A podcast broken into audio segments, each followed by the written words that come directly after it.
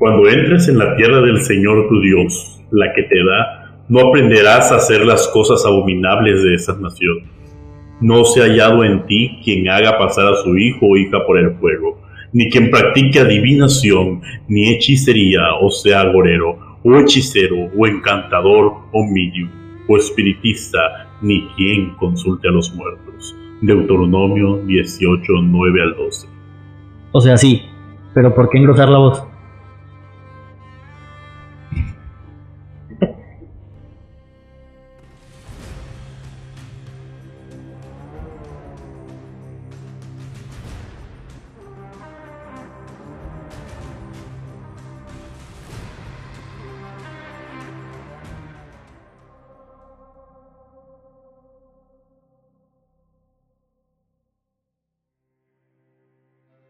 Bienvenidos a Cazadores de la Verdad, el podcast en donde como cada viernes te contaremos los temas más interesantes, poco comunes y enigmáticos dentro de la religión a la luz de las Sagradas Escrituras. El día de hoy, como siempre, tenemos un tema nuevo, un tema totalmente diferente, interesante y sobre todo intrigante.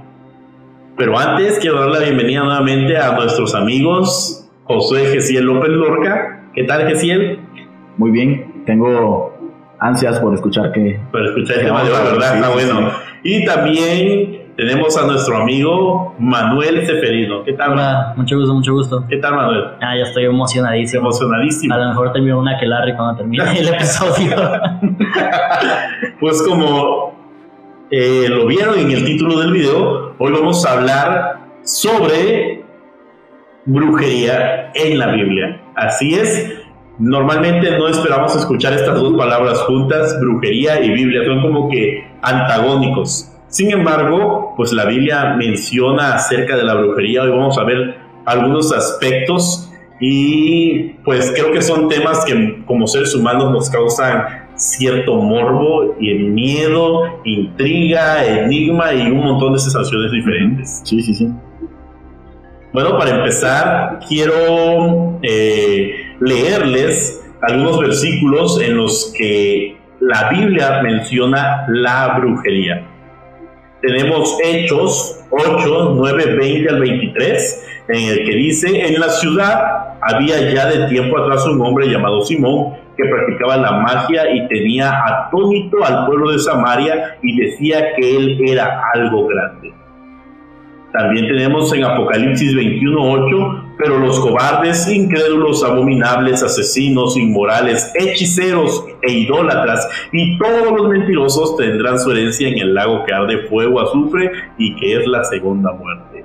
Y también hablando acerca de lo que mencionaba Manuel en el episodio acerca del infierno, él decía que había un valle en el que se quemaban los niños y se adoraba y este era el valle de Inom hizo pasar el fuego a sus hijos en el valle de Ben practicó la hechicería, usó la adivinación, practicó la brujería y trató con medium, espiritistas, hizo mucho mal ante los ojos del Señor, provocándole la ira.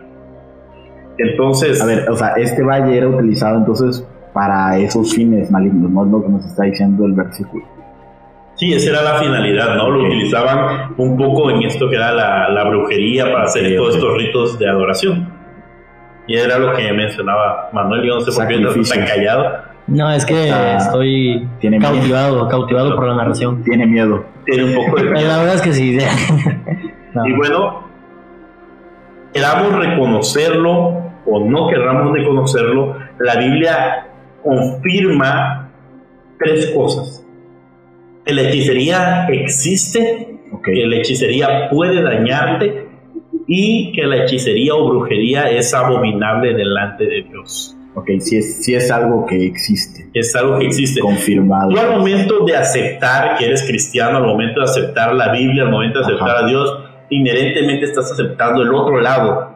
Sí. El lado malo. O sea, es que si, si, si, o sea, si ya aceptas que hay luz, intuyes que hay luz, tiene que haber oscuridad. Sí, hay esa contraparte que es la oscuridad. En esta parte de la oscuridad es donde caen estos versículos que hablan de la hechicería, de la brujería, un, de un una práctica anticristiana. anticristiana. Pero sí verificada por la Biblia, ¿no? O sí, verificada, 100% verificada y notificada. Incluso hay historias en las que se trata donde personajes bíblicos tuvieron un contacto con esta, estos brujas y ese tipo de cosas, ¿no?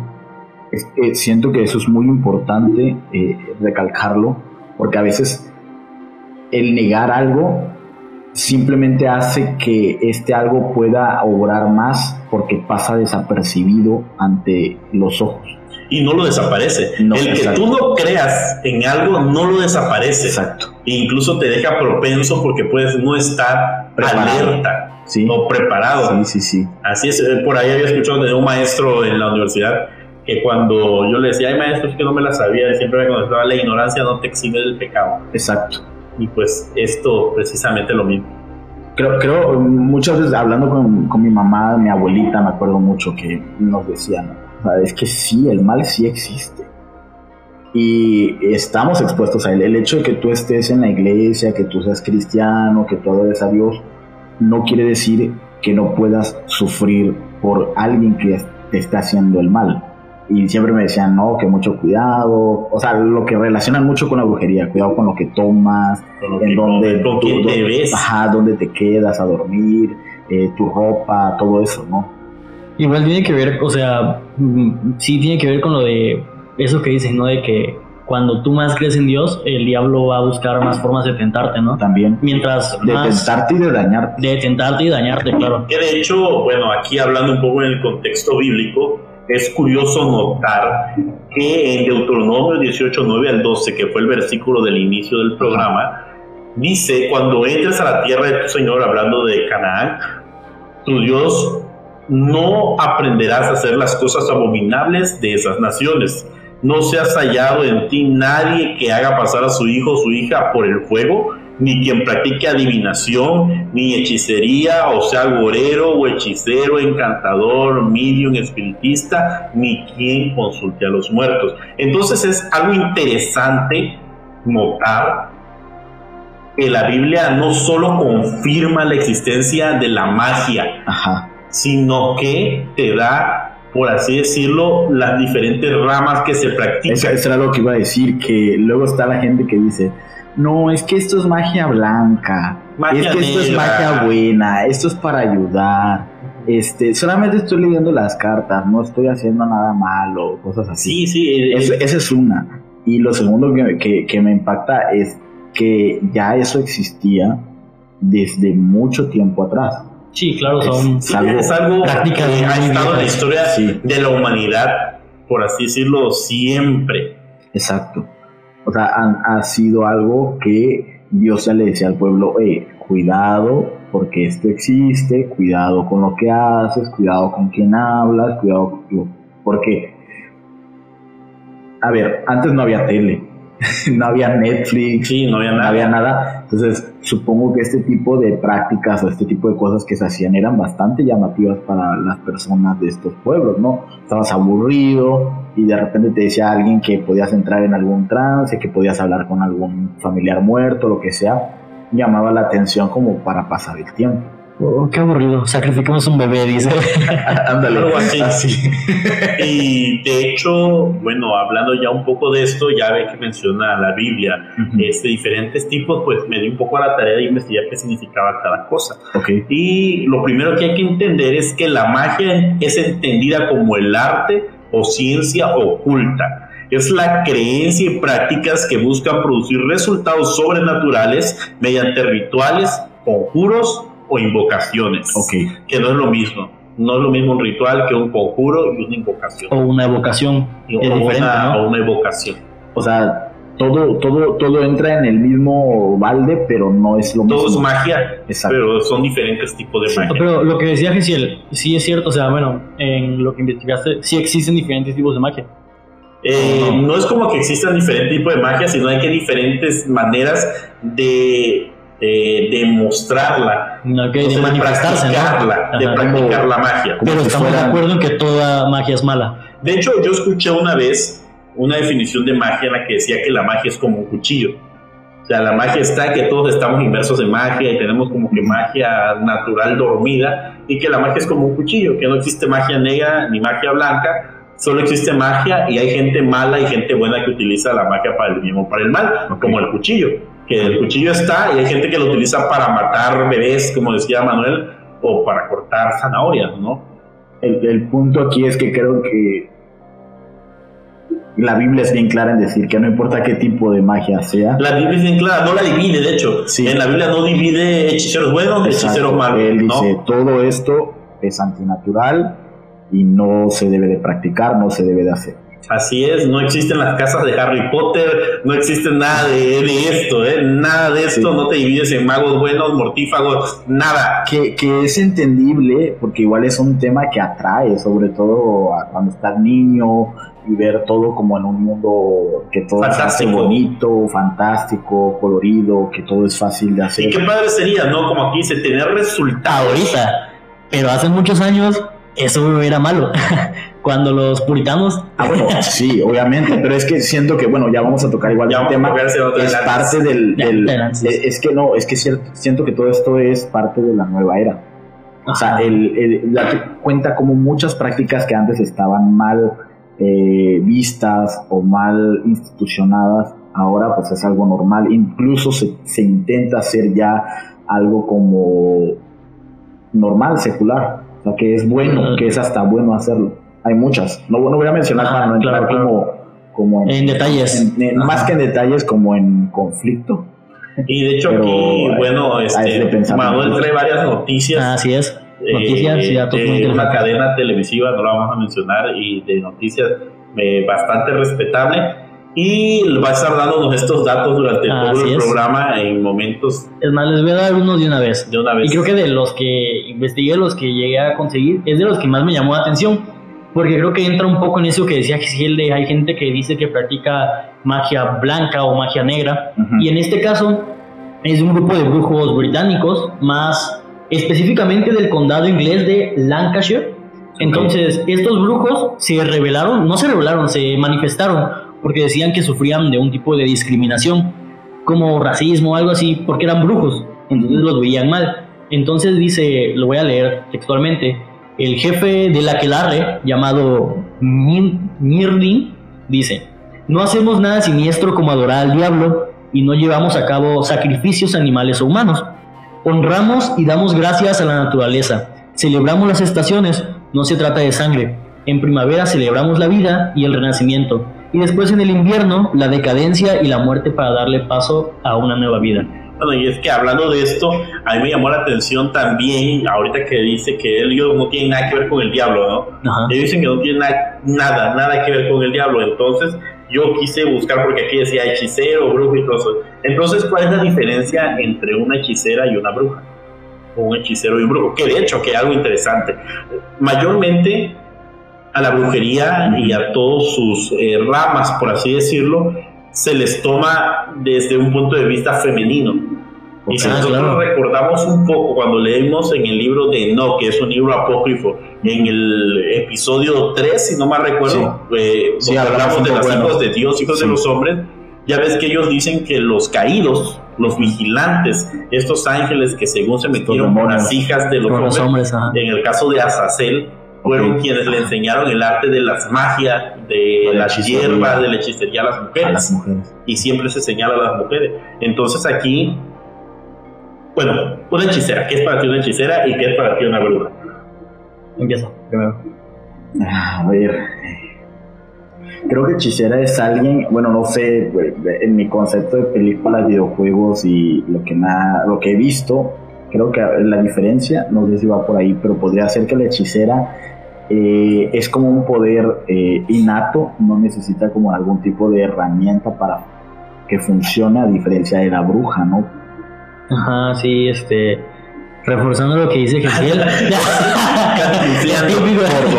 no, o sea, yo siento que una bruja, a diferencia de una hechicera, es algo más, más oscuro, como más satánico, por así decirlo, ¿no? Porque pensamos en bruja y pensamos en sacrificios, pensamos en amarres, pensamos en un, caldero con cosas, cosas, ¿no? Que nos han enseñado. y yo pues pienso que una hechicera es más natural, como dice que sí, pero yo me refiero más natural a la naturaleza. Como que una hechicera maneja ese tipo de, de magias. Es lo que ver. tengo mi percepción. Cuéntanos. Bueno, según la investigación Ajá. que hice ayer, dice que la hechicera invoca y se sirve del poder demoníaco para sus conjuros. Ok. Mientras que la bruja hace un pacto con Satán, renuncia a su fe y rinde culto al diablo. A ver, a ver, a ver.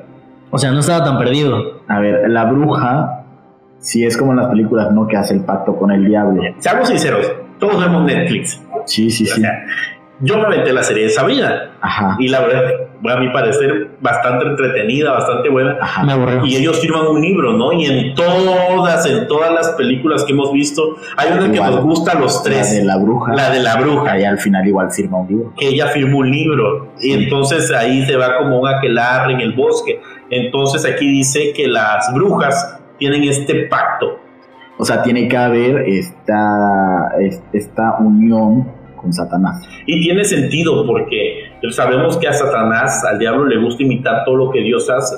Y si Ajá. Dios tiene un libro de la vida Claro. en el que tiene escrito el nombre de los salvos, Satanás seguramente también pues tiene un libro que él pacta con gente que lo adora. Sí, sí, sí. Para los que no sepan, hay que dejar claro, una aquelarre es una reunión de brujas, ¿no? Esto Es lo vamos a tocar Más adelante. más adelante. Ah, me adelantando. Pero bueno, seguimos. Eh, Ok, entonces esa es la bruja y la hechicera dice que obtiene su poder de... Los demonios. Ok, O sea, no es entonces igual. la bruja tiene más poder porque está con el mero mero o... Mira, al fin y al cabo es lo mismo, están ado- adorando el lado oscuro, por así decirlo. Pero entonces, ¿qué las diferencia? Que unas no rinden culto a Satanás directamente y las otras sí rinden un culto a Ok. Satanás. O sea, las más pesadas son las brujas. Por así decir, al fin y al cabo es, es- están Eh, mira, utilizando aquí- magia de la misma fuente. Aquí, aquí, aquí me parece uf, eh, el hecho de cómo se ha suavizado el tema en la actualidad, porque si vamos a eso, quiere decir que todos los niños que salían en Harry Potter, que eran brujos y hechiceros, habían firmado ya un pacto con Satanás. Así es, y es algo que se les Es mete a los niños que quieren tener magia, Esos incluso poderes. uno mismo, Exacto. y este, piensa en, en tener estas cuestiones, ¿no? Sí. O sea, es, Sí. es- es una realidad. Aquí, aquí no estamos, aquí no estamos en el tipo podcast cristiano en el que vamos a Hablar todo bonito, pecho y vamos a bonito, Hablamos sí, las cosas como son. verdad. Sí, fuimos adolescentes. Mira. a mí me, me gustaba, no era mi preferido, pero me gustaba Harry Potter. A mí no me llamaba, o sea, no me llamaba la atención porque no, no era el tipo de película que me gustaba. Sí, no era mi Pero, no, o sea, digo, como película no estaba mal. Pero ahorita que yo, que, que nos dices eso, Lo que involucra. me lo pongo- exacto, o sea, quiere decir que todos y cada uno de esos niños de 12 años y los profesores y todo, ya habían hecho un pacto con el diablo para poder utilizar esos O sea, poderes. hecho lo vemos desde aquí. O sea, eso- Pero suponiendo que Satán realmente existe en su universo. es que era tiene- tema. es que mira, es que no puedes eh, evitar saber que son brujos. Pero, por ejemplo, hablando más de películas, saliéndome del tema, El Señor de los Anillos, Gandalf y todo eso de También, es que todo rendían contra un diablo. Es que tú, es que no, a ver, No, no estamos hablando ahorita de las películas realmente, ni estamos poniendo ejemplo de No, estamos desviando del tema. El- el Sí, que yo, lo Claro. que yo, lo que yo hago referencia es que tú extrapolas Sí, sí, sí. todo eso a nuestro mundo y dices, ay, es que Yo era un hechicero, hacer eso, yo ay, quisiera es que era esto". un mago, Ah, y sí. ahora debes de tener conciencia de que esa persona, si existiera en la vida real, tiene que haber realizado Sería como si hubiese sido algo bueno. diablo. Te lo Exacto. nuevamente lo que vamos, que hay magia blanca y hay magia negra, Exacto. cuando en realidad todas las magias, sea hechicera, sea bruja, Sin sacan su poder del diablo Tiene y de los demonios. Es su fuente de poder. Es, a Eso lo que es voy. el poder. Es a lo que voy. O sea, no, no porque te parezca bonito lo que allá aparece. Y, o sea, seamos realistas. Tú ves la primera de Harry Potter y un niño dice, qué padre, la comida se sirve sola, Se mueven las se escaleras. mueven. O sea, todo eso, pero detrás ahora puedes entender que tal vez era todo obra de Todo Satanás. En, en un Y ambiente era malo. amable. Exacto, para que no parezca malo. Y es que, vamos a ser realistas, el diablo siempre te lo pinta así. Digo, a Eva le dijo que iba a ser como un dios. O sea, nunca le pintó que realmente era Lo que iba a suceder, ¿no? Exacto. Entonces, para seguir avanzando, pues esta es la primera diferencia. Ok. La brujería es el conjunto de conocimientos, prácticas y técnicas que se emplean para dominar de forma mágica el curso de los acontecimientos o la voluntad de las personas.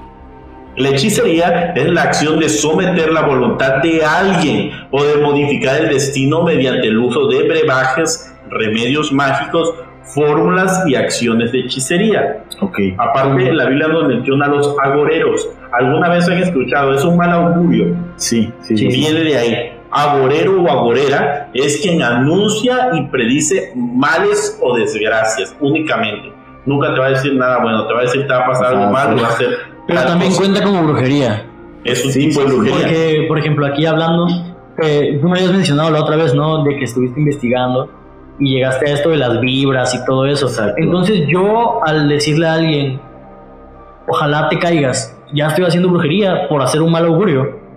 No, Ma- más no. no, el augurio proviene de que una persona por algún medio tuvo una visión o Ah, tuvo un presentimiento o O algo lo sabe, tiene una certeza, exacto. pero por medio de un poder No, no por desearlo, sino por el hecho de que algo le está diciendo, mira, va a pasar esto. Ah, ok. O sea, sí es directamente aquello. conectado con... Es como si tú fueras con una persona que es agorera y le preguntas, oye, es que quisiera saber si me va a ir bien en un matrimonio. No, te La- las gitanas son augurieras, ¿no? Ah, Tener la sí, mano. algo así. Sí, sí, Ajá. sí. Es que eso, la lectura Es- de mano, Todo eso es augurio. todo eso es. Ah, ok. Entonces también tenemos a las mediums o medium. Son las personas a las que se les considera dotada de facultades mentales paranormales que le permite comunicarse con los espíritus del más allá. Esas son las que sirven como vasijas para que entren espíritus como receptores, entren espíritus en ellas y eh, entonces el muerto, según hable a través de ellos. Eh, Como lo de conjuro. Sí, La del más, conjuro, a- ¿no? sí, eso es, más adelante lo vas a decir, no sé si lo mencionas, pero está la historia de Saúl.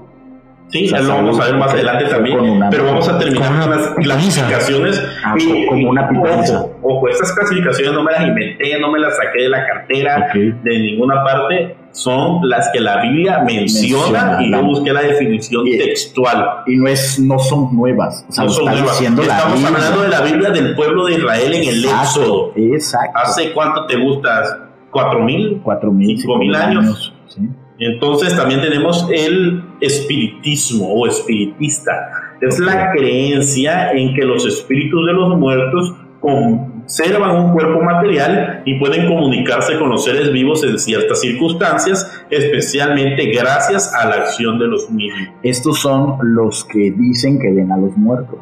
O sea, ahí el muerto Como no entra en ellos. de sexto sentido, ¿no? Aquí, aquí no es que el muerto entre en ellos, sino que ellos los ven normal. Había una serie antes de una mujer que, que veía muertos y les ayudaba, ¿no? Y a resolver crímenes. No me acuerdo cómo se llamaba, pero era así una mujer que veía a los muertos, veía a los fantasmas, podía comunicarse con ellos. Estamos hablando de este tipo, estos son los espiritistas. Ajá, entonces no es medium No. hasta que se comunica y según empieza a transmitir los mensajes de mientras es un espiritista Es que puede ver ve y y puede como que interpretar, por así Sí, decirlo, las sí, sí, acciones de.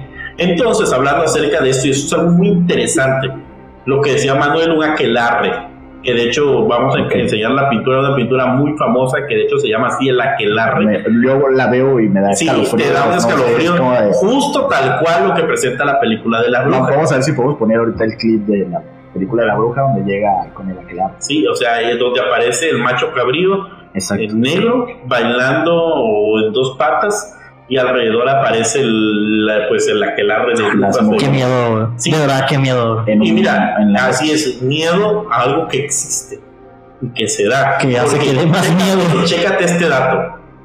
El aquelarre o sabat.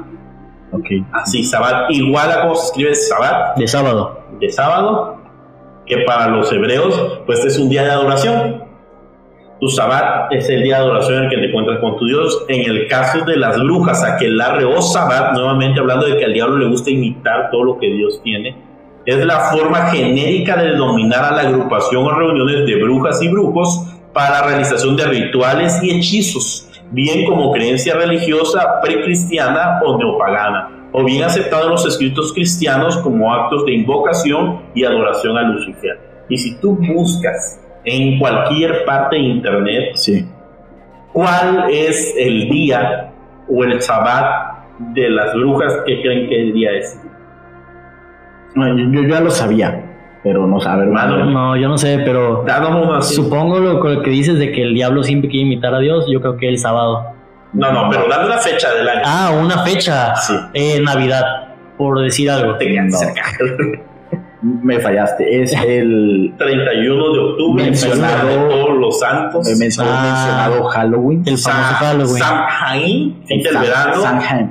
Samhain, último día del año celta. Exacto. El día que se celebra el Halloween, que para los celtas era el hecho que eh, justo ese día había una división, ya se, se quitaba la división, velo. el velo que existía entre nuestro mundo y el otro lado, y entonces los espíritus podían visitarnos.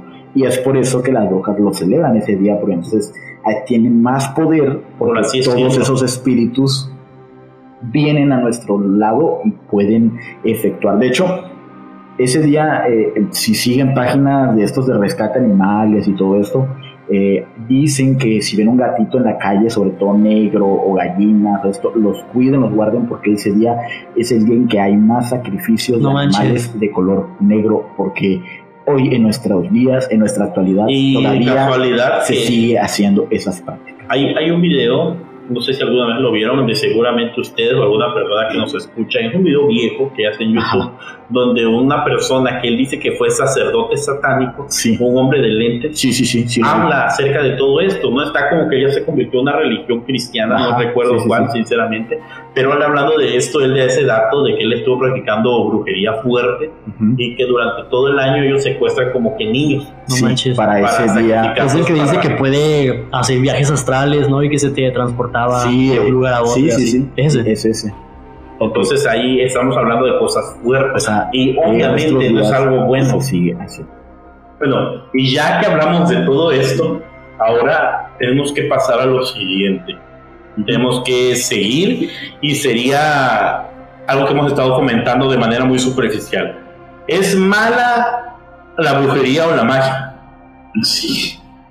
Digo, por si a alguien le queda la duda, que no va a faltar tu tía extremadamente cristiana y católica. La- va, va fal- no va a más allá de eso, no va a faltar quien diga que a veces se hacen cosas buenas con cosas malas para ayudar a otros. pues, siempre, siempre hay alguien que dice ese tipo de cosas, ¿no?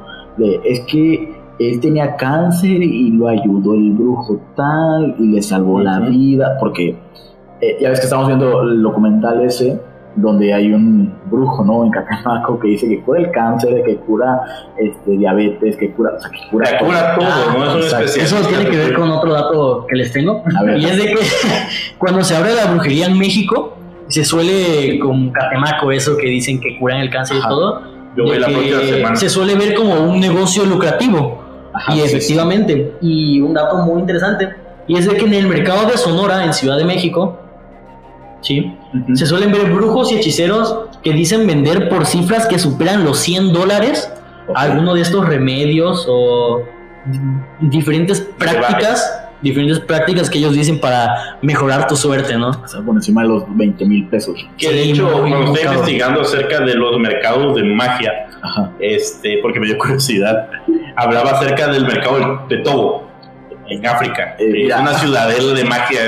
Horrible. O sea, ves los fetos, ves los animales. No, incluso decía que puedes encontrar desde huesos humanos hasta partes de niños. Sí, sí, sí. Hasta partes de niños. Y una- en el top 5 de los mercados de brujería se encontraba un mercado de Y fíjate qué tanto es Eh, porque la ALER, que es eh, la Asociación Latinoamericana para el Estudio de las Religiones, dice que por cada 3.500 personas en Latinoamérica, por lo menos 100 son brujos y brujas. O sea, sí, es Son que, bastantes. Mira, es que en Latinoamérica, aparte, hay mucho sincretismo. Hay muchos que Va muy ligado, ¿no? tienen, tienen como que sus santos y su religión y todo esto, y aún así, aparte, tienen su brujo al que le, les van por las enfermedades, les hace la limpia, los ensalman, todo eso. Está, hay, hay mucho sincretismo ahí en esto. Es que eso es lo malo. Esto sucede cuando queremos unir la luz con las tinieblas. A fuerza de querer que encaje, que algo malo lo pueda hacer bueno. Exacto, No se puede. exacto. Simplemente no se puede. No puede existir magia buena, no puede existir magia blanca. y la Biblia lo está diciendo. Lo prohíbe completamente, o sea, Todo. textual. todo, o sea, no da espacio para decirte lo que te decía. Ajá. Es que esto lo estás usando para bien. Ah, ok, está. Está perfecto. Y es que eso es un problema, un gran problema, por lo que dicen, ¿no? Estas personas tienen a su brujo que les curan los males y todo, pero no se dan cuenta que yo tengo un problema y llamo a un brujo para que me resuelva mi mal. Yo no me estoy dando cuenta que ese brujo, porque yo le estoy dando, le estoy abriendo la puerta al mal, me va a hacer más mal, por así De hecho, decirlo. ahorita que mencionas eso, que creo que es tu primera aportación importante dentro de todo, ah, no es cierto, de todos los programas. De todos los programas.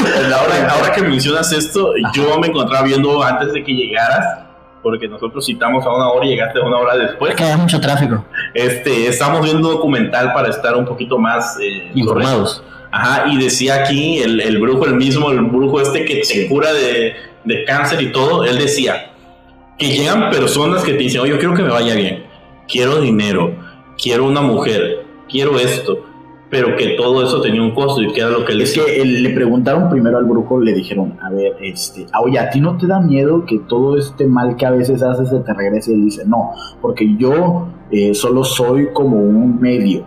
Al que le va a ir mal es al que lo está pidiendo, dice, porque ha venido gente que me ha dicho, es que yo quiero un rancho. Y le, yo le doy el rancho, pero nadie te da las cosas de gratis, dice. Entonces luego se lo cobra y ya salió que se le murió la mujer. Se le Se murió murieron el los hijo. hijos. Ajá. No, pero yo igual, O de a hecho los creo cinco que años lo pierde todo y termina loco, borracho, lo que o sea, es a lo que voy, es lo que tú decías, ¿no? alguna vez igual viajando, creo que tú me comentaste eso, porque tú lo sabías, de que los brujos, cuando ellos hacen, cuando ellos ayudan a una persona, a ellos les cae el mal, ¿no? Les restan años de vida, algo así me había comentado. comentamos en Eso. un viaje que hicimos. Eh, eh, sí, sobre todo porque nos venía la duda de por qué si la mayoría de los brujos promete riqueza y promete fama y promete salud, porque ellos están mal. Exacto, sea, ándale, eso es lo que decíamos. Están enfermos o son muy pobres o esto. Y es el hecho de que eh, decían eh, eh, en otra entrevista que yo había visto, eh, les recomiendo el canal de Vice, decía que ellos no pueden utilizar su poder para ellos mismos. O sea, ellos no pueden hacer nada por ellos.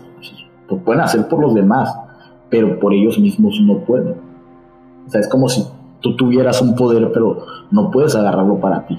No. O sea, ellos no pueden hacer eso y por eso no son ricos, no son conocidos. O por ejemplo, su fama es muy corta, terminan igual muertos de alguna manera. O sea, es.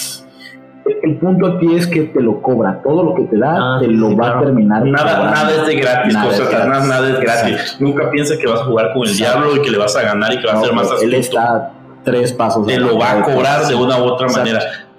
Y esto es clarísimo para la gente que han tenido curiosidad. Recuerden que la curiosidad mató al gato. No se pongan a La jugar. curiosidad le ganó a Eva. Y, mire, Y ve y mira cinco ahora. mil, seis mil años después, aquí estamos. Haciendo un podcast. haciendo cosas. Y bueno, hablando también un poco de esto, ya para aterrizar la idea de que la brujería sí es mala, que ya lo sabemos. Ok, sí. Pero hay gente que aún así, sabiendo esto, dice, no hay pruebas. Exacto. Sí hay pruebas. La Biblia es completamente clara. Y eh, uno de los versículos también dice, porque el deseo de la carne es contra el espíritu y el del espíritu es contra la carne. Y estos se oponen entre sí para que no hagáis lo que quieres. Pero si sois guiados por el espíritu, no estáis bajo la ley. Y manifiestas son las obras de la carne que son adulterio, fornicación, inmundicia, lascivia, idolatría, hechicerías, enemistades, pleitos, iras, contiendas, disensiones, herejías y da otra lista más para allá y dice que los que practican tales cosas no heredarán el reino de Dios. Sí, Entonces aquí sale una pregunta, Gesiel A ver. una pregunta este, que va ligada también con el primer versículo, deja que lo busque, el de Apocalipsis, en el que dice, pero los cobardes, incrédulos, abominables, asesinos, inmorales, hechiceros, idólatras y todos los mentirosos tendrán su herencia en el lago que arde en fuego y azufre, que es la muerte segunda. Ajá. Entonces, creo que ya sabes por dónde voy Ajá. los que practican magia, los que buscan la magia, los que enseñan la magia, van al infierno. Van a ser castigados al final del, del, del milenio, al final en el juicio final. Ellos definitivamente, creo que este es uno de los versículos que te está diciendo claramente que si lo practicaste en algún momento no hay ningún tipo de redención para ti. Exacto, es como de no hay redención para ti porque te lo advertí y porque dije explícitamente qué cosas no. Entonces, igual siento que funciona por la manera en que es como una droga. Una vez que ves que puedes conseguir algo de una manera fácil. Somos adictos al poder. O sea, lo consigo de una manera fácil y te vas con una y tras otra. El que amarra a un hombre o a una mujer, el que le hace mal a su vecino, el que lo usa para conseguir un trabajo, el para que le vaya buena suerte, ganar la lotería, hablar con un familiar muerto, el que lo hace una vez, lo va a seguir haciendo. porque si no tiene un castigo inmediato, por así decirlo, va a ver que no sucede nada. Aparte hay que, creo que a veces minimizamos al diablo, ¿no? Y siento que él les da algún tipo de protección, porque a veces tú dices, es que se hace mal, o sea, ese es brujo, lo que sea, y no le pasa nada. El diablo lo está protegiendo. O sea, lo está protegiendo, porque en este momento es un tipo de sirviente y le está funcionando. Al diablo le, sirve. Le, este, le sirve, o sea, es, le funciona que esa persona exista y que le vaya bien. Porque muchos dicen, es que esa persona es mala, pero mira, tiene dinero, le va bien, que es que el diablo también da bendiciones, o sea, también les ayuda. Y, que, y claro, si tú no ves de una manera inmediata el castigo, lo sigues haciendo sin ningún tipo de problema. Que dicho sea de paso, si tu medida del éxito es el dinero, es lo material, nunca vas a estar feliz. Eh, por eso es que la mayoría de las personas está infeliz en el mundo. Hasta que, bueno, ya tienes un contacto directo con Dios y dices, bueno, encontré paz, encontré amor, encontré una, otro tipo de felicidad. Y por eso mucha gente sigue buscando, te digo, o sea, el brujo este lo mencionaba, ya tienen dinero, quieren más dinero, quieren un nuevo ranking, no, entonces... Y creo que no es, no es ningún chisme que se han, han habido muchos rumores de artistas famosos, políticos que, visitan, que visitan, que visitan a brujos, hechiceros, chamanes, todos estos, ¿no? Para que les ayuden en por ejemplo, yo, sabía de, bueno, algunas historias de algunos políticos o personas importantes, importantes de, la, política. Por ejemplo, está esta Elba Esther Gordillo, que dicen que ella, bueno, no sé, esto es chisme. Elba, no nos canceles el podcast. no lo mire. Pero de ella, una vez me contaron, una persona más o menos está inmerso en esto, que ella tenía un cáncer muy, muy fuerte. Muy, muy fuerte eh, ella se estaba por morir, cuando estaba joven, todavía era del magisterio, estaba ahí empezando a escalar. Pero ya, ya tenía dinero, bastante dinero. Y dicen, dicen los que eran cercanos a ella en ese momento, que ella viajó a este mercado que hay en África. Y que sí, que regresó ya bien. Y a los pocos meses eh, se, se, le murió el nieto, creo que lo atropellaron, algo así. Y decían que es que porque había vendido el alma del nieto es que ah, tienen que entregar algo a cambio, ¿no? Sí, como este famoso caso de la mano peluda, ¿no? Ah, el, caso de Josué, sí, igual. que mató a la abuelita. Entonces, voy a eso, voy ya lo que tú decías, si tienen poder, a veces se aferran a ese poder y ya no les importa la vida de los demás, así sea su propia familia. Mira, y es que tú dijiste algo bastante fuerte cuando yo leí los versículos y dijiste, estos, estos versículos son como como que te dicen ya no, ya no hay salvación para ti. Pero no es porque Dios no quiera darte la salvación, es porque, cuando tú ya, caes en ese punto, es como el adulterio de retorno. Es como el adulterio. Una vez que estás en el adulterio, tú sabes que estás haciendo mal y tú sabes que tienes tu esposa, que tienes tus hijos o tu esposo, tus hijos, tu familia y aún así te sigues viendo con la otra persona, a pesar de saber que está mal porque te digo, funciona como una droga para nuestro cerebro. Quieres más, quieres más, a pesar de que sabes que está mal. Lo mismo es con la brujería. Ya, pero eh, pueden arrepentirse. Dios, mira, Dios siempre te va a aceptar.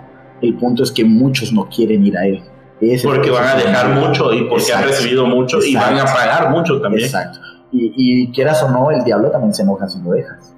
Y bueno, continuando, este, hay otro versículo interesante hablando de esto. La brujería, ya te aterrizamos para empezar, la brujería existe. ¿Existe? La brujería te puede hacer daño. Está condenada por la La brujería está condenada por Dios. Los brujos no van al reino de los cielos. Así La brujería es abominación delante de Jehová. Pero aquí hay otro punto que creo que cuando lo leyeron en algún punto de la historia se tomó tan mal que dio pie a una de las masacres más grandes que han dado en la historia. Sí. Y es el de... que murieron muchos inocentes. Muchos inocentes y muchos culpables.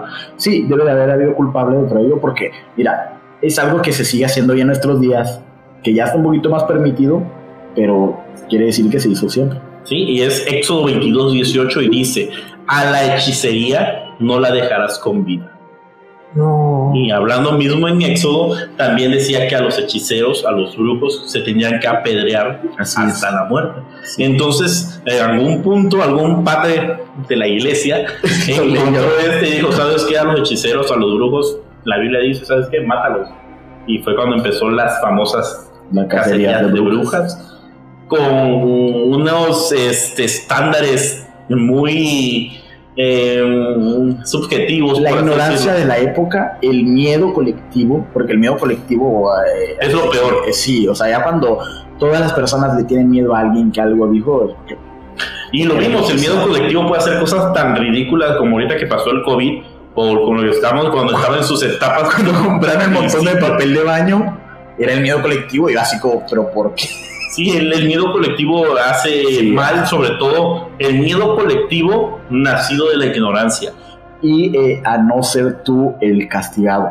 Porque pasaba muchas veces, pasó en, en, este, en la Edad Media con la Inquisición o pasó con los juicios de Salem, que para evitar que tú fueras el, el castigado o el ejecutado, acusabas a otro para desviar la atención de ti.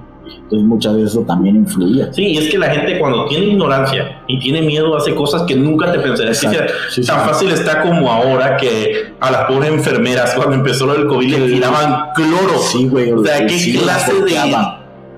Tienes que ser Sí, sí, sí. para que suceda eso, ¿no? Y esto nacido de la ignorancia Del y del miedo. miedo. Es que la gente es tonta, man. Y de, y de la mala interpretación de también. la mala interpretación. Eso sobre todo. O sea, a veces eh, eran, bueno, decían, ¿no? Que iba muy, ahorita estaba muy, no quiero entrar en conflicto, no me maten feministas. Entra, porque no- entra. porque no, no es nada ya, estás adentro ya. Eh, Ya abriste la puerta atrás. Ahorita, por ejemplo, dicen mucho esto de somos las nietas de las brujas que nos pudieron quemar. Y esta frase viene mucho del hecho de que a todas las que mataron en estos juicios, la mayoría eran mujeres, sino es que el 90% eran mujeres, eran muy pocos hombres. Aquí había un poco de, de machismo, ¿no? Sí. Este, Pero nacido de estas teorías como las que mencioné en el Sí, principio, exacto. de que este poder se le había dado a las mujeres. a las mujeres. Y es que siempre se da culpa a las mujeres desde el hecho de que Eva fue la primera que cayó de, de los dos. Pero hay que recordar que los dos cayeron. Y ahorita recuerdo algo, mira, ten- lleguemos al acuerdo, ¿no? Ok. De que muchas películas, series, documentales, eh, caricaturas se inspiran en cosas reales. Eso Sí, no es un secreto. Completamente. Sí, sí, sí. Y también yo recordando un poco de estas películas y caricaturas que has visto, eh, no sé a cuántos, pero a mí me gusta y me gustaba ver American Horror Story. Y hay una temporada que se llama eh, la de la Quelarre, Sí. en el que dice que las mujeres Coven. son mejor canalizadores de magia. Entonces, esto viene de esta creencia que se inició en un principio de que a las mujeres se les dio el don, Claro. por así llamarlo, de, de practicar artes Y oscuras. claro que ante una sociedad machista, como lo fue hasta los 1900, pues el hombre se la libraba fácil y acusaba a todas las mujeres. de- No, y sobre Y todo, todo, que o sea, por cosas los, puestos, simples. los altos puestos en la iglesia cristiana en ese entonces, Sí, eh, que era la iglesia católica apostólica romana la que dominaba todo esto, estaban dando los hombres. sí. Eran, los hombres eran los que estaban en los cargos. Entonces pues, te librabas y has- habían todas estas masacres. Lamentamos mucho por todos los inocentes que realmente murieron.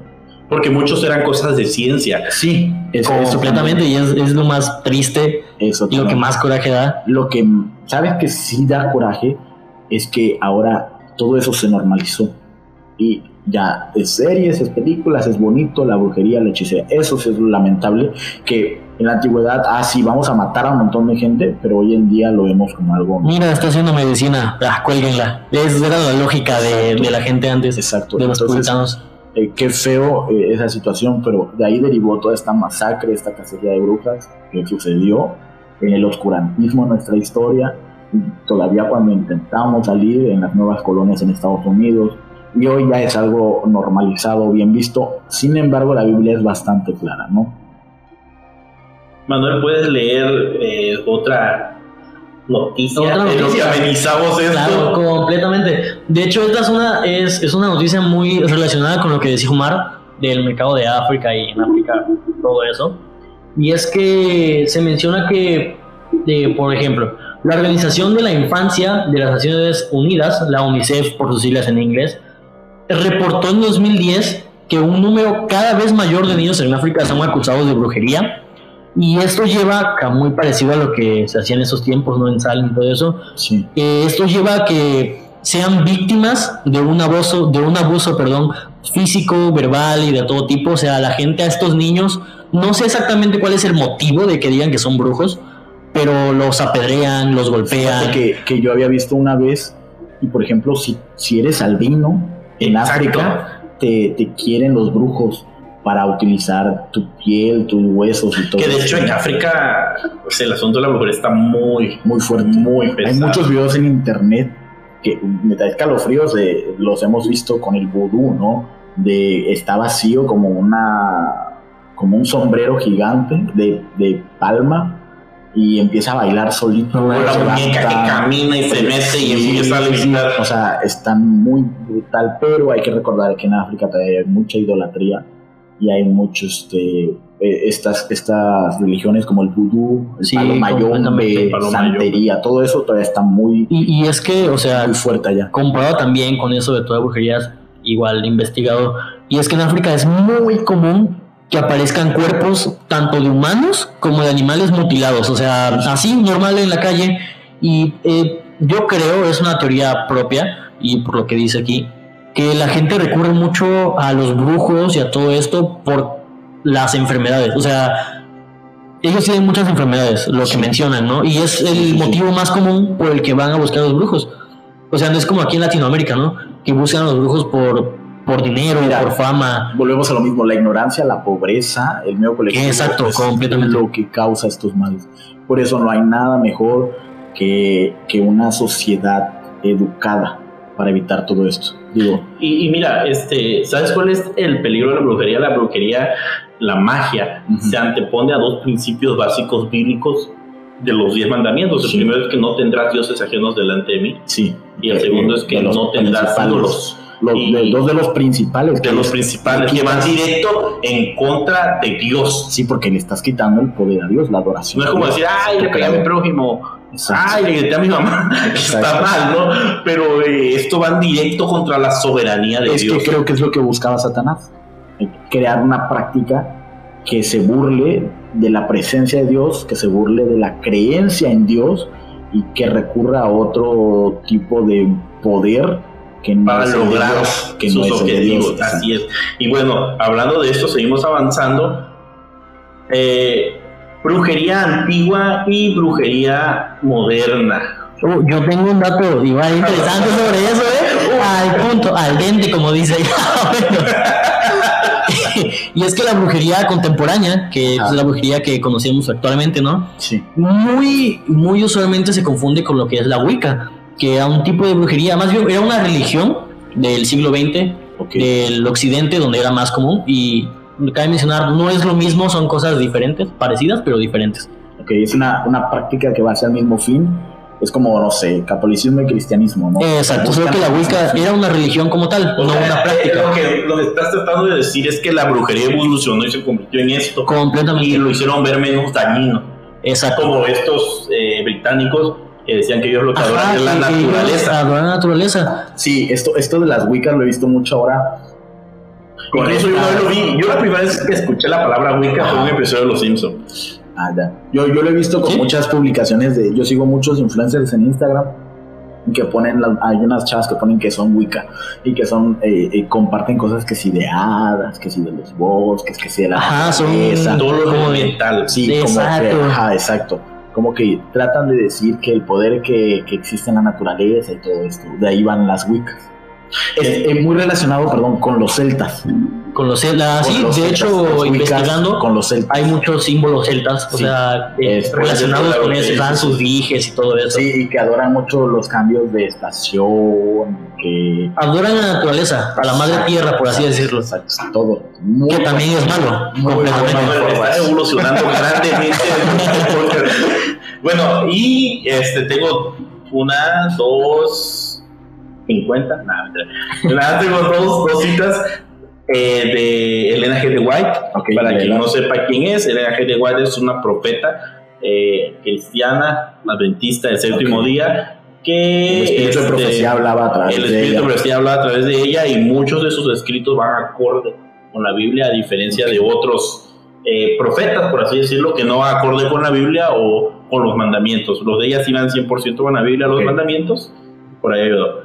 Entonces, y bueno, las citas de Elena G. de White dicen lo siguiente acerca de la brujería eh, antigua y la moderna. Ok. Casi todas las formas de hechicería y brujería antiguas se fundan en la creencia de que es posible comunicarse con los muertos. Los que practican las artes de la necromancia aseveran tener relaciones con los espíritus de los difuntos y obtener de ellos conocimiento de los acontecimientos futuros. A esta costumbre de consultar a los muertos se alude a la profecía de Isaías. Si os dicen, preguntad a los encantadores y a los adivinos, que susurran hablando y responde, ¿no, consultar- ¿no consultará el pueblo su Dios? ¿Consultará a los muertos por los vivos? Entonces, pues aquí nos dice que la base de la brujería sigue siendo la misma. Con- hablar con muertos. Sí, o sea, de conocer lo desconocido. Me recuerda mucho a. Volvemos con las películas, a Harry Potter y la piedra filosofal, ¿no? Que la piedra filosofal servía para, para Para ver a tus seres muertos, queridos muertos. Para ver. O sea, No no, revivirlos, sino hablar verlos. con ellos, verlos, Ah, ok. así. Con, a los muertos, a tus seres queridos muertos. Y va mucho de. de- y la alquimia, igual, esa es la base de la alquimia. El transmutar algo que está muerto a algo vivo. Algo vivo, sí. Incluso esto no ha cambiado, sigue siendo exactamente igual a brujería antigua. Brujería nueva no existe, sigue siendo La misma brujería. práctica. Puede cambiar de nombre, puede cambiar de forma, puede cambiar de portador, por así decirlo, de título, pero sigue siendo la misma raíz. mismo, sí, sí, sí. Busca el mismo fin y se aprovecha del mismo poder. Y de hecho, bueno, pues aquí nos dice que Isaías, prácticamente Isaías 8:19, nos dice que no busquemos a los adivinos, Ni busquemos consejos de los muertos. Y aquí hay otra cosa que dice, hechicería y del culto demoníaco que Dios había condenado y prohibido en la antigüedad, estaba predicho en las escrituras, las cuales declaran, en los últimos tiempos algunos apostarán de la fe escuchando espíritus engañadores y a doctrinas de demonios. Primera de Timoteo 4.1. El apóstol Pablo, en su segunda epístola a los tesalonicenses, señala la obra especial de Satanás en el espiritismo como cosa que había de suceder inmediatamente antes de la segunda venida de Cristo. Hablando del segundo advenimiento de Cristo, declara que habría antes operación de Satanás, con grande potencia y señales y milagros misteriosos.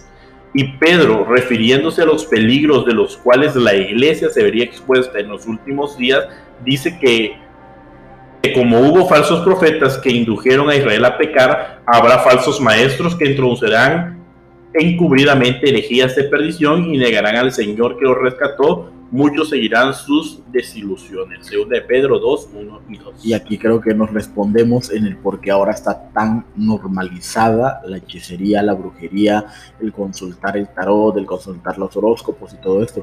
O sea, lo está diciendo antes de que venga el tiempo del fin, todas estas prácticas se van a eh, exponenciar, se van a normalizar, se va a hacer mayor el uso de todo esto.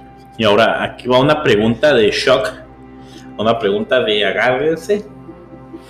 Ustedes también que están ahí pueden ir comentando, dejen sus comentarios. Es hora de taparle los oídos a la abuelita, a la mamá y al anciano y todos. Sabemos y hemos escuchado acerca de historias en la Biblia Sí. donde personajes bíblicos trataron de buscar, eh, pues, o más bien recibieron ayuda de un hechicero, un adivino o medium Sí. espiritista.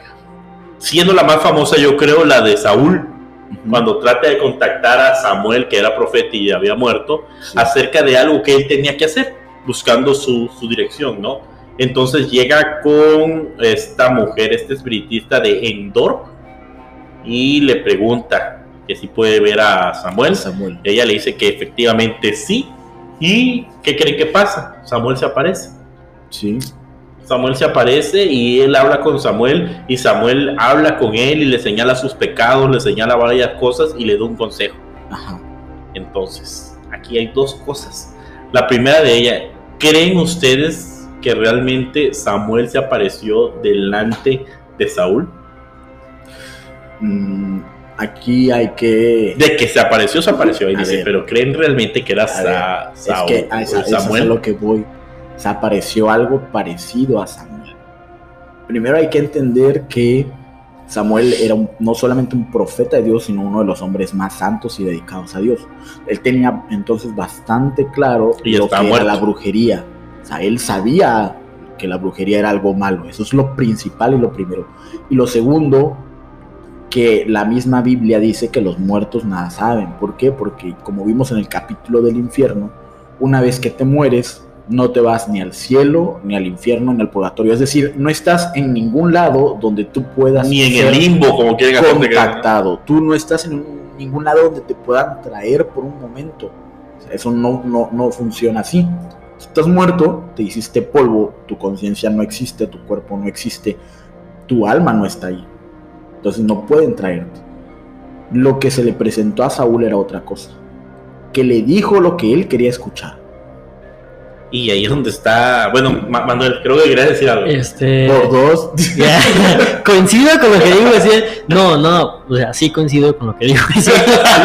pero De que es cierto eso, los muertos nada saben. Y ya en el capítulo pasado, en el del infierno, dejamos muy en claro que cuando morimos no pasa nada.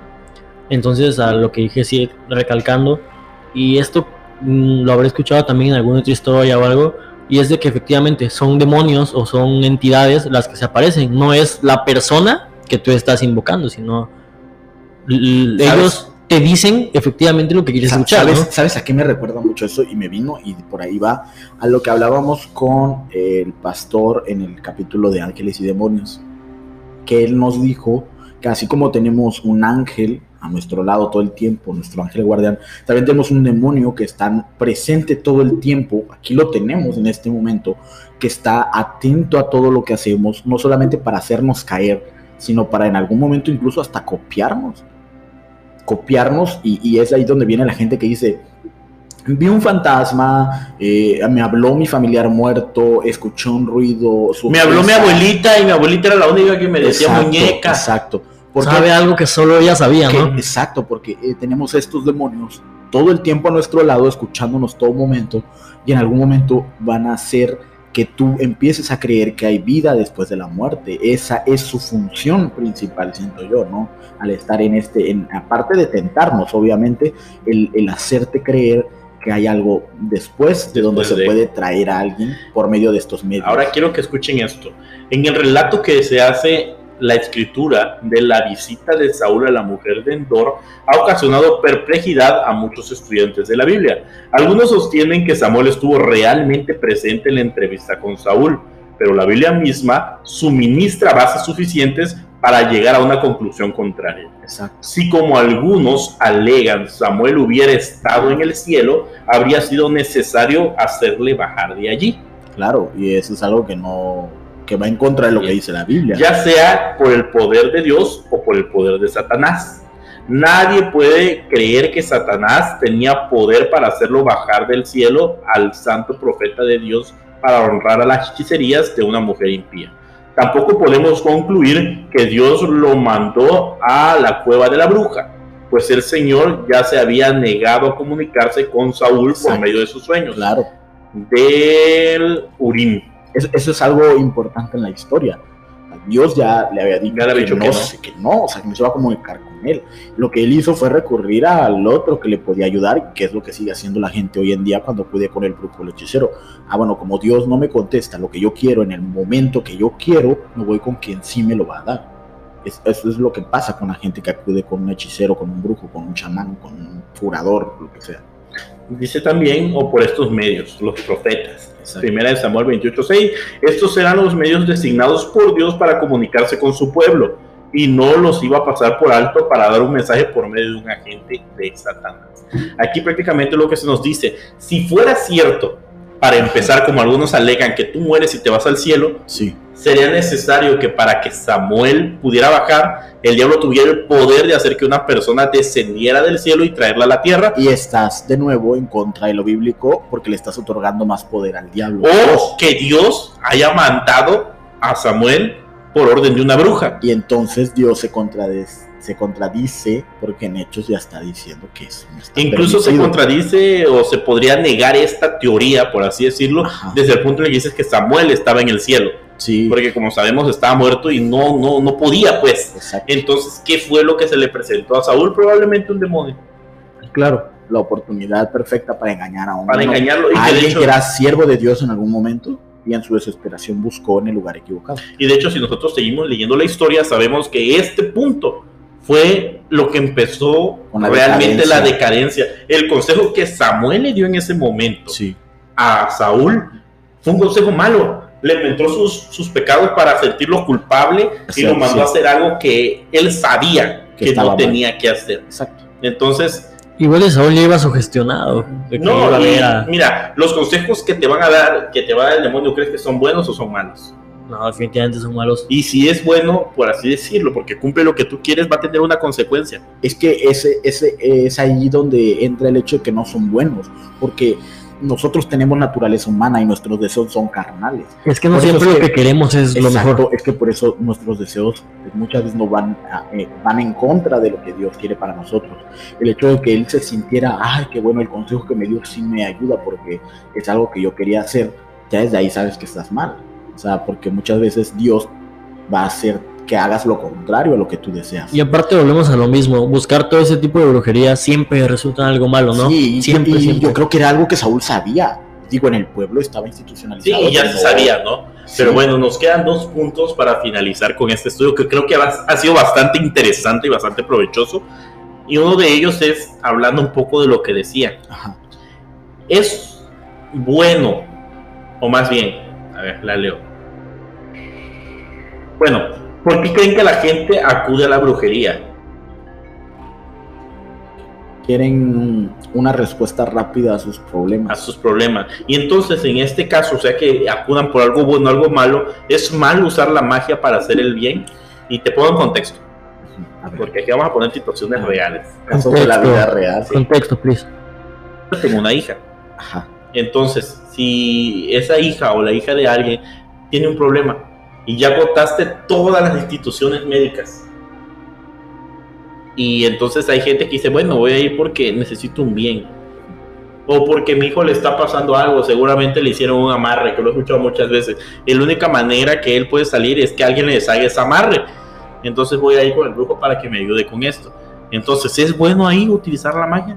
¿Es Creo que, bueno lo- utilizar? creo que lo- la pregunta que deberías de hacerte es, ¿no crees en el poder de Dios?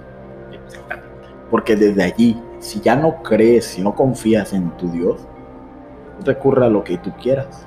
Y bueno, volviendo a las películas, porque bueno, nosotros somos bien, bien, bien, bien cinéfilos. Perdón. Nos, nos gusta ver las películas. y yo recuerdo, hay algo que se me quedó grabado, no, no tanto por el impacto, sino porque mucha gente es una situación que pasa. Ajá, En la película de Annabelle, en la de la creación, sí, eh, ya ves que según se muere la niña sí. y queda la mamá y ella dice que este, le, le pidió a Dios, ¿no? Que le ayudara y que cuando ya nadie más contestó, Ajá. fue que ya le pidió a otro, a otro poder, ¿no? Es que es, es- Sí. vuelve a lo mismo. Se podría decir, por ejemplo, ahora sí ya como que reca- recapitulando, lo que pasó, lo que sucedió en la película de Annabelle, puede ser que es lo que sucedió con Samuel, ¿no? O sea, no era un ente, no era Dios, no era, era un demonio. Tal cual, lo que sucedió en la película pudo haber sido lo que sucedió. Pues, Respondiendo a la al- pregunta. Al fin y al cabo esto, porque Saúl ya había tratado de hablar con Dios, Dios le había negado esa Es respuesta. que es por un es- motivo. Es lo que te digo. eh, si, si recurres a eso porque dices que ya no hay Dios no te ha contestado y eso, es que nunca has creído realmente en Dios. O sea, tu fe ha sido nada. Na- o sea, Dios mismo lo dice en la Biblia, si tuvieras tanta fe como un granito de mostaza. Y, y para llegar a ese poquito y que no lo tengas, o sea, sí, está muy fuerte porque tú dices, entonces nunca has creído en Dios. Y esto me recuerda algo de un sermón del pastor Bullón, porque también vemos sermones, no solo películas. Este, y él dice, eh, en el salmo en el que dice que este, Jehová es mi pastor, nada me faltará. Entonces, si algo te está faltando, solamente hay tres opciones. Realmente lo que tú pides no lo necesitas, no te está faltando. Así es. O que Jehová no sea tu pastor. Así es. Entonces, por ahí podemos ver mira, esto. por Y la ejemplo, tercera- ahorita que mencionabas lo de Son la lo que mencionabas, lo que mencionabas de la película eh, va también mucho con la creencia de lo que habíamos hablado del infierno. Cuando tú ya tienes bien mentalizado y y ya entró en tu cabeza el chip de entender que tu familiar no está en ningún En lado, ningún lado, exacto. ya no, o sea, sabes que no lo vas a hacer volver. O sea, lo puedes extrañar, lo puedes llorar, puedes. Pero ya tienes tu conciencia, bueno, haga lo que haga, realmente no es mi familiar. Lo que vea, lo que escuche, lo que me traigan, no es mi familiar. Y va mucho de el creer erróneamente en, el- en el infierno, en el purgatorio, en el limbo, en el cielo. Si tú sigues creyendo en eso, tú estás creyendo que tu familiar está en algún lugar En algún lugar. y que tú puedes incluso hablar en algún momento con él. Yo estuve mucho en la película. Hay muchas religiones, no es por tirarla a ninguna religión, pero muchas religiones que han malinterpretado los escritos bíblicos. Y creo que es el momento de empezar a corregir. Y desde el momento que tú corriges en lo que crees, ya no puedes irte o desviarte a un camino malo. Una creencia fallida te lleva a otra. Volvemos a lo de la ignorancia.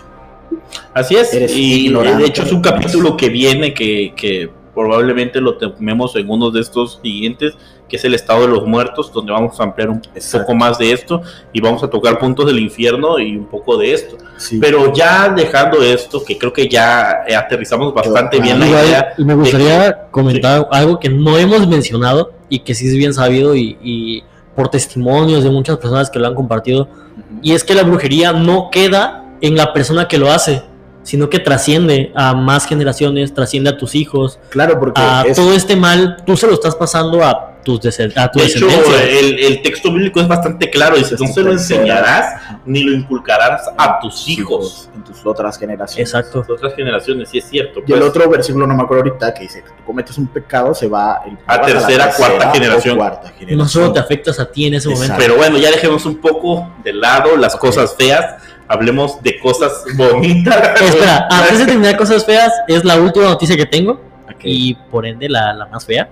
Y esto es muy reciente, pasó en septiembre del año pasado y es que a una mujer colombiana en Antioquía la quemaron, así como lo hacían antes los puritanos, porque estaba acusada de hacer brujería. de brujería. En pleno siglo XXI quemaron a alguien por supuestamente practicar brujería. ¿Y era culpable? Eh, no lo sé, no, No. podría saberlo, pero recalca otra vez el tema de la ignorancia. No tenía, es que no tenía caldero. dice. Y No, pues, bueno, aquí la última pregunta y creo que la más importante. a ver. ¿Puede la brujería afectar al cristiano? Sí.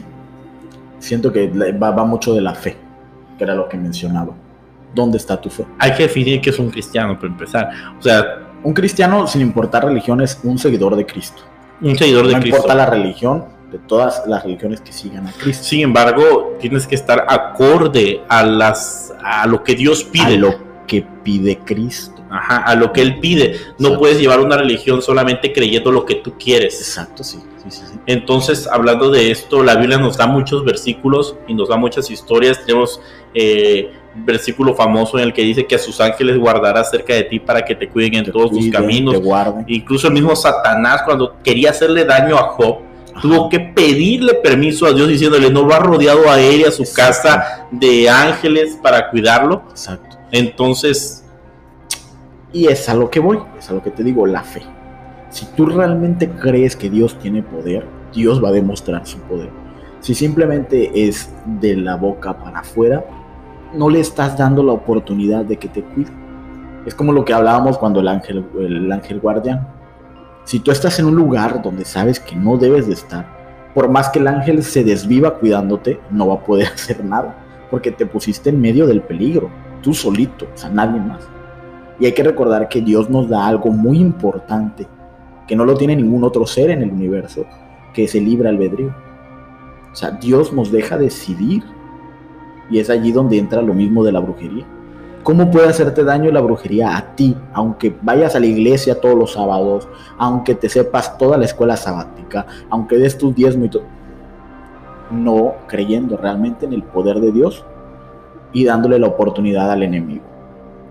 Eso es algo que hay que tener muy, muy en claro. Y bueno, entonces creo que quedamos hoy. Vamos a hacer una recopilación rápida de lo que vimos. Primero, la magia existe, es real, existe, sí. puede dañarte. Sí. Segundo, Dios prohíbe la magia, cualquier tipo de magia. No importa blanca, negra, verde, Sí, azul, ricas, naturaleza, eh, las buenas vibras, horóscopos, energía, Todo, todo, todo, todo, todo. eso entra. Tres, Dios condena la magia y esa abominación delante de él. también. Cuatro, que los que practican tales cosas o los consultan o lo hacen o los enseñan a sus hijos No tienen una al condenación. cielos, sí. Este cinco, de que realmente pues no puede la magia tocar al cristiano fiel, Exacto. al que está él y Al que cumple los mandamientos. fiel, al fiel, al fiel. son. No puede. No, no. Dios, es que Dios te protege. O sea, nosotros, eh, si un cristiano, por ejemplo, Porque le hacen una brujería.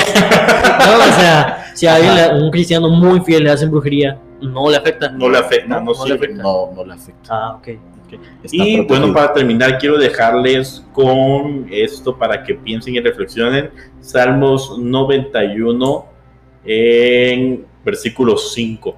No temerás el terror de la noche, ni la flecha que vuela de día, ni la peste que acecha en las sombras, ni la plaga que destruye a mediodía. Podrán caer mil a tu izquierda y mil a tu derecha, pero a ti no te afectará. Entonces esto fue Cazadores de la Verdad. Les agradecemos por haber estado con nosotros y nos vemos en el próximo episodio. Síganos en nuestras redes, compártanos, nos vemos.